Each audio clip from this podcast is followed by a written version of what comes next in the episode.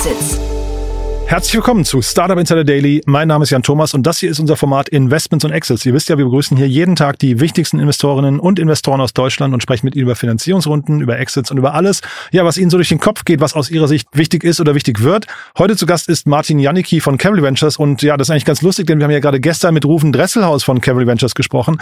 Rufen und ich, wir hatten uns ja auf der Hinterland of Things in Bielefeld zusammengesetzt in unser Tiny House, das uns von der Founders Foundation zur Verfügung gestellt wurde. Und mit Martin habe ich jetzt ein ganz reguläres Gespräch geführt ihr wisst ja, Martin ist alle zwei Wochen bei uns zu Gast, aber die Brücke zu Hinterland of Things passt wundervoll zu dem heutigen Thema. Deswegen freut euch jetzt auf ein tolles Gespräch. Hier, wie gesagt, Martin Janicki von Carry Ventures. Startup Insider Daily. Investments und Exits. Ich freue mich. Martin Janicki ist wieder hier von Camry Ventures. Hallo Martin. Hallo Jan, immer wieder eine Freude. Finde ich auch, ja. Ich habe ja gerade mit Rufen von euch gesprochen. Ähm, wir hatten uns auf der Hinterland of Things ge getroffen und ähm, das ist fast auch eine schöne Brücke zum Thema von heute. Aber ich würde sagen, bevor wir loslegen, ein paar Sätze zu euch, oder? Ja, genau. Äh, Jan, danke für die, für die, für die Chance. Und zwar, ähm, ja, ich bin Partner bei Cabri Ventures, einem in Berlin ansässigen Frühphasen-VC. Wir sind gerne der erste, mal der zweite oder dritte Investor äh, bei vielversprechenden jungen Startups, das heißt in der Pre-Seed, äh, Seed Stations besondere unterwegs und wir investieren, glaube ich, in alle möglichen Arten von ja, Software- und Internet äh, getriebenen Themen und äh, ja, wollen einfach tolle, tolle Gründer backen und denen helfen, eine ganze Industrie auf links zu drehen. Und ich habe es ja gerade gesagt, Hinterland of Things ähm, ist so quasi, man kann fast sagen, in, in Bielefeld von der ähm, Founders Foundation so, so ein Treffpunkt von Corporates und Startups oder Mittelstand und Startups vielleicht in dem Fall. Und das ist, glaube ich, eine schöne Brücke zum Thema von heute, ne? Ja, ganz genau. Ich glaube, vor dem Hintergrund passt das wirklich sehr gut. Und zwar ähm, das Unternehmen, was ich heute mitgebracht habe, nennt sich Glass Dollar und äh, kommt aus Berlin. Und äh, Glass Dollar hat gerade eine Seed-Finanzierungsrunde ähm, geraced und eben das Startup erlaubt es Corporates einfacher mit Startups zusammenzuarbeiten. Und diese Seed-Finanzierungsrunde ist etwa zwei Millionen Euro groß, wird angeführt vom HTGF und hat auch eine Reihe an namhaften Angels dabei, auch etwas ungewöhnlichen Angels, wie zum Beispiel dem äh, Christian Lindner oder äh, Sigmar Gabriel. Was genau macht Glassdollar? Das Unternehmen bietet eine Softwareplattform an, welches erlaubt Corporates, also aktuelle Kunden sind äh, zum Beispiel Volkswagen und Infineon. Ähm, und eben diesen Kunden erlaubt es Glassdollar leichter mit Startups zusammenzuarbeiten und, und zu finden. Ja, dabei äh, tackelt halt Glassdollar mit den Kunden Fragen wie Buy versus Build, soll heißen, der Corporate findet beispielsweise ein Problem, was man mit Software lösen könnte und ist die Frage, baut man das selber? Äh, hat man genug Ressourcen und Kompetenz dafür, um das zu machen oder kauft man da ein eine, ja, eine B2B SaaS-Lösung beispielsweise bei einem Startup ein. Das heißt, diese Frage zu beantworten, dann ist die Frage, welche Startups gibt es dort da draußen überhaupt? Sind die in der Lage, äh, unsere Need tatsächlich aus der Corporate-Seite abzudecken? Und ist das ein Unternehmen, was hoffentlich auch länger da bestehen wird? Und dann darüber hinaus kann man auf der Glassdollar-Plattform auch das ganze Pro Projektmanagement, was damit einhergeht, äh, abbilden. Ja, das heißt, auf der Glassdollar-Seite ist das ein Ansatz, der meines Erachtens Looking Outside In ein bisschen wie ein hybrides Modell scheint und eine Mischung aus, aus SaaS ist und einer Art aus ähm, ja, Beratungsleistung. Und ich finde vor dem Hintergrund, glaube ich, gehen Sie hier ein, ein sehr, sehr wichtiges Thema an, ähm, weil wenn wir den Innovationsstandort Deutschland weiter fördern müssen äh, und einer der großen Vorteile, den wir haben, ist, dass wir hier theoretisch ja einen sehr großen Markt haben, dann muss dieser Markt ja auch bereit sein, grundsätzlich bei, bei Startups einzukaufen und hier die ersten Kunden zu sein. Und vor dem Hintergrund äh, begrüße ich natürlich sehr stark jeden, jeden einzelnen Hebel, den wir, den wir betätigen können, um hier ein stärkeres Ökosystem zu fördern. Mhm. Dieses wichtige Thema, ähm, da bin ich total bei dir. Ne? Das ist ja irgendwie so ein bisschen auch der Space, in dem wir uns befinden. Also ähm, sag mal, die, die Innovationskraft der Startup-Szene irgendwie transparenter zu machen und dann eben natürlich im nächsten Schritt dann irgendwie für Kunden attraktiver. Ähm, dieser Buy versus Bild-Ansatz, den du gerade äh, genannt hast, ähm, vielleicht kannst du den nochmal um, umschreiben, weil das ja schon so ein Konflikt, den äh, oder der wahrscheinlich bei Corporates oft zu diskutieren Diskussion intern führt, ne? Ja, ich glaube, so ein, ein, ein, ein klassisches Beispiel wäre irgendeine Art von Prozessoptimierung. Ja, man hat äh, mehrere verschiedene Systeme, die möchte man zusammenführen in einen etwas effizienteren Workflow. Und dann ist die Frage, baue ich dann selber obendrauf eine Software, eine Maske oder sonst was oder bediene ich mich zum Beispiel eines äh, No-Code-Tool-Providers, ähm, der zwei, drei Integrationen macht unter der Haube, der es mir aber erlaubt, äh, dann in Zukunft deutlich einfacher ja, individualisierte Apps zu erstellen, die dann meine Workflows sehr, sehr, äh, sehr stark customized abbilden können.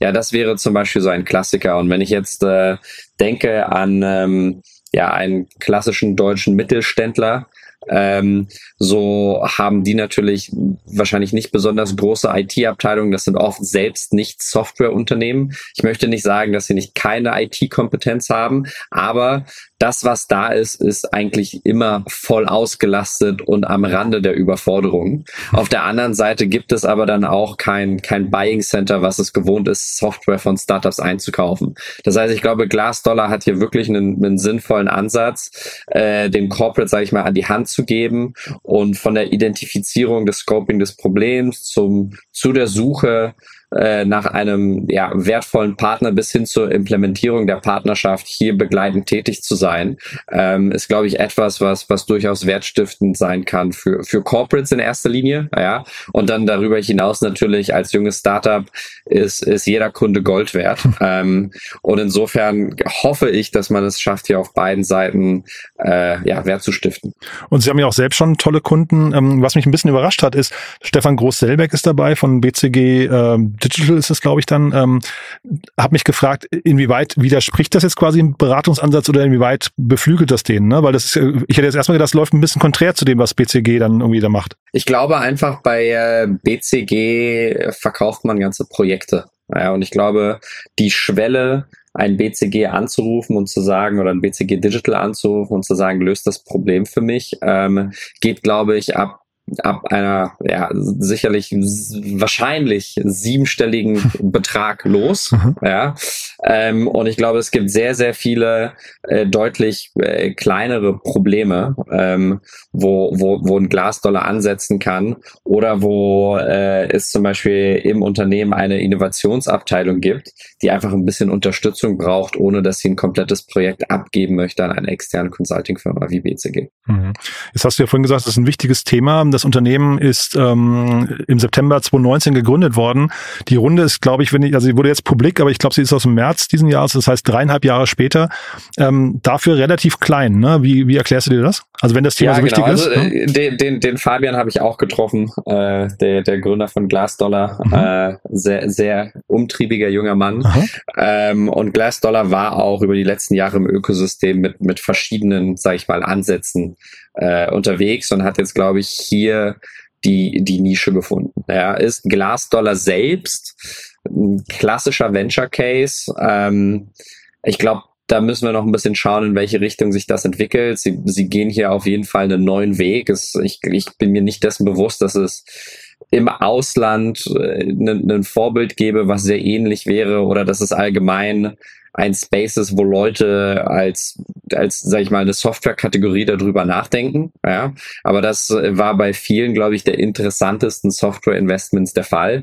Ich glaube, äh, die, die große Frage für Glassdollar wird sein, erstens, können sie beweisen, dass sie, dass sie hier wirklich Wert stiften können? Ich glaube, der Pain Point besteht. Ja, hundertprozentig, da besteht ein Bedarf. Die Frage ist, können Sie diesen Bedarf decken? Und dann zweitens, können Sie dann von diesem Bedarf, den Sie decken, selbst genug Wert abschöpfen, als das Glasdollar ein großes Unternehmen sein wird?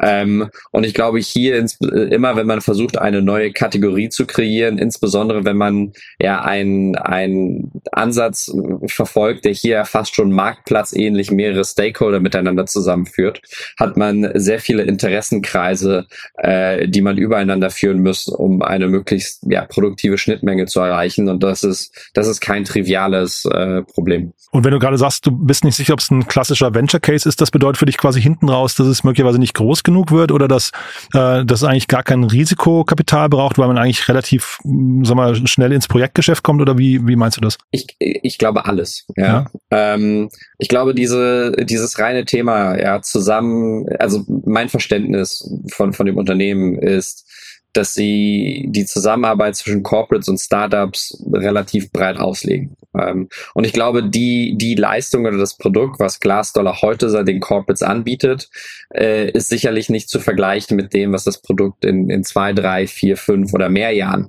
ähm, sein wird. Mhm. Und je nachdem, äh, welche, welche, welchen Weg man da einschlägt und, und, und welche Ausprägung man priorisiert, äh, glaube ich, kann man sich ein Unternehmen vorstellen von verschiedenen Größendimensionen, aber auch mit, mit sehr unterschiedlicher Kapital, äh, mit, mit einem sehr unterschiedlichen Kapitalbedarf. Mhm. Ähm, entsprechend glaube ich, ist es, ist es sehr, sehr schwierig, sich vorzustellen, wo hier die Reise hingeht. Ich glaube, die Optionalität, äh, das sage ich mal, mit relativ wenig Kapital in die Profitabilität zu drehen, besteht definitiv. Die Optionalität in Zukunft mehr Kapital zu raisen, wenn man glaubwürdig eine deutlich größere Vision aufzeigen kann, äh, ist, ist auch durchaus plausibel. Mhm. Die beteiligten VCs, HTGF und äh, APX machen total Sinn. Ne? Ähm, bei den Angels, du hast gerade schon gesagt, Sigmar Gabriel und so ist mir nicht ganz klar. Ähm, ich hätte jetzt gedacht, dass eigentlich der Zugang zu Corporates, also der quasi der so der Piggyback für, für Vertrieb, dass das eigentlich so das Hauptthema sein dürfte gerade, oder? Ja, ich, ich glaube, es ist auch eine Frage, dass man, dass man bei Corporates insgesamt äh, einen größeren Buy-in haben möchte, dafür überhaupt bei Startups einzukaufen. Mhm. Es gibt ja, sage ich mal, das, das alte Sprichwort, noch niemand wurde gefeuert dafür, dass er, dass er bei IBM eingekauft ja. hat.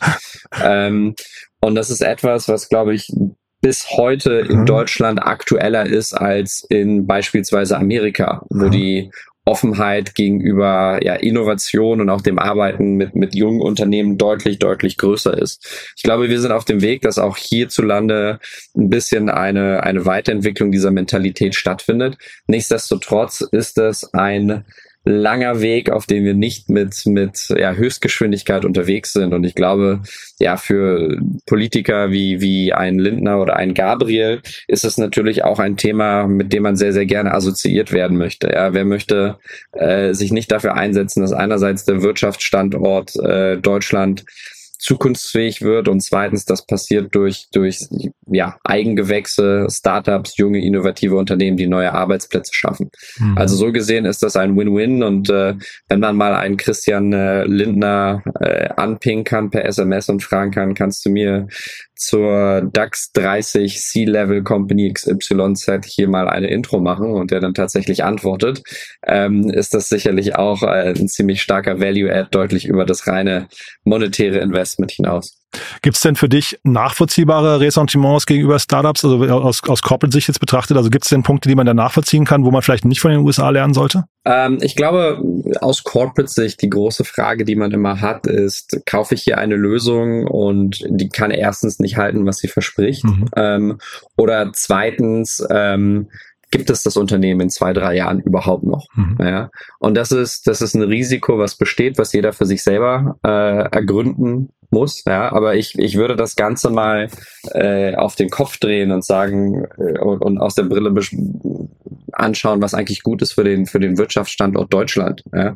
Es gibt äh, bei uns tatsächlich regelmäßig Diskussionen, wo wir überlegen, ob wir bereit sind, in, in Unternehmen zu investieren, wo wir wissen, dass es ein bis zwei Jahre dauert, das Produkt zu bauen und wo es gleichzeitig auch nochmal ein bis zwei Jahre dauert, dass der Kunde überhaupt bereit ist, eine Lösung von einem Startup zu kaufen, einfach weil die Kaufprozesse so lang sind und weil Leute relativ zögerlich sind. Ja. Und wenn wir typischerweise ein Startup fanden mit zwei Jahren Runway, stellen wir uns ähm, natürlich auch die Frage, ähm, inwiefern ist das dann weiterhin finanzierbar? Going forward. Ja, und wie leicht wird es dann sein, gewisse Meilensteine nachzuweisen, dass neue Investoren zu einem höheren Preis an die Perspektive dieses Unternehmens glauben.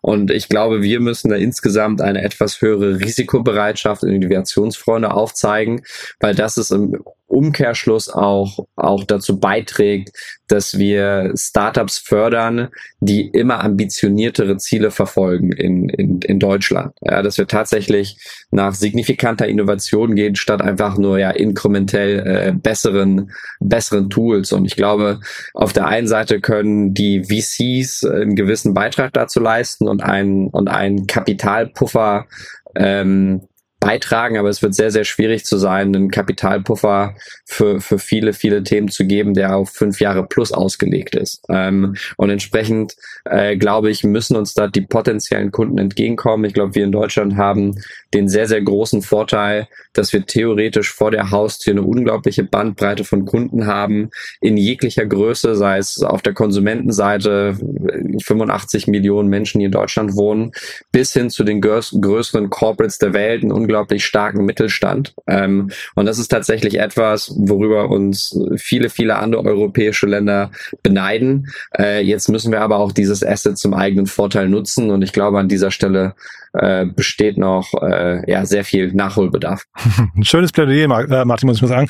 Vielleicht noch ganz kurz zu Glassdoor. Was ist jetzt deren ähm, Hauptaufgabe? Ich, du hast ja gesagt, es gibt nicht, äh, es gibt kein richtiges Vorbild für sie international, was ja erstmal super ist, ne? also eine tolle Innovationshoheit. Ähm, ist es hinterher ein Datenthema, was du jetzt hier siehst, ähm, oder ist es jetzt vor allem der, im nächsten Schritt Sales? Das ist eine gute Frage. Ähm, auch, auch hier ist es, ist es schwierig für mich zu sehen, ähm, welcher, welcher Teil der Wertschöpfungskette den Glassdoor ja theoretisch den Kunden ähm, vermitteln möchte, äh, ad hoc am höchsten bewertet wird. Mhm. Ja, äh, und, und das wird dann auch entsprechend, äh, glaube ich, sehr stark vorantreiben, welchen Teil der Produktroadmap man priorisiert. Ähm, ich glaube, aktuell ist das noch äh, sehr stark mit Beratungsleistung untermalt. Mhm. Ähm, und ich glaube, da wird sich das Team sicherlich über die nächsten ein, zwei Jahre sehr stark die Frage stellen, was davon kann und möchte man effektiv mehr ins Softwareprodukt gießen, äh, welche Leistung möchte man weiter betonen und äh, welche werden vielleicht weniger gewertschätzt von, von Kunden und die muss man depressieren. Also ich habe keine Antwort darauf, ich weiß nicht, in welche Richtung das geht, aber ich bin mir relativ sicher, dass das die Fragen sein werden, äh, die die Gründer und das Team beschäftigen über die nächsten Monate und Jahre. Sehr cool, Martin. Du, tolles Thema. Dann vielleicht zum Schluss nochmal dein Call to Action, euer Call to Action. Wer darf sich melden bei euch? Bei uns dürfen sich wie immer Unternehmer melden, die ein Unique Insight haben und versuchen wirklich entweder eine neue Kategorie aufzubauen oder eine bestehende Industrie auf links zu drehen.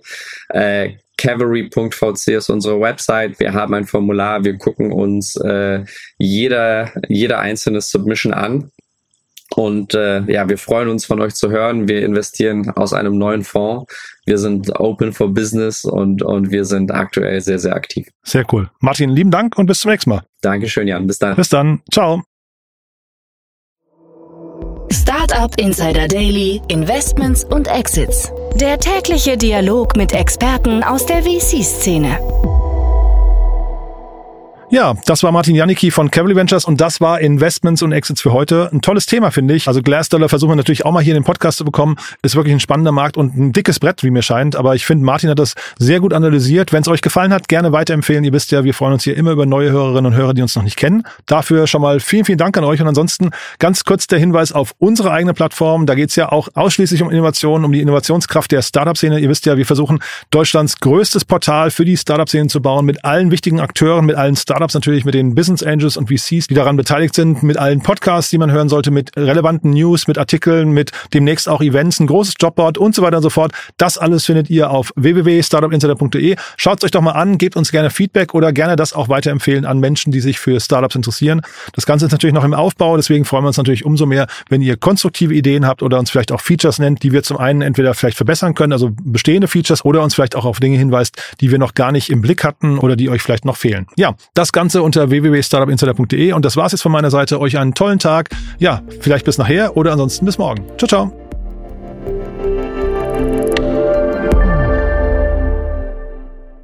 Transparenzhinweis. Der heutige Gast steht mit Startup Insider in einer direkten oder indirekten wirtschaftlichen Beziehung. Unsere Statuten sehen vor, dass diese Beziehung unsere Neutralität und Objektivität nicht beeinflusst. Eine Übersicht unserer Kunden und Partner findet man auf www.startupinsider.de/Kunden. Eine Übersicht unserer Gesellschafter findet man auf www.startupinsider.de/Gesellschafter.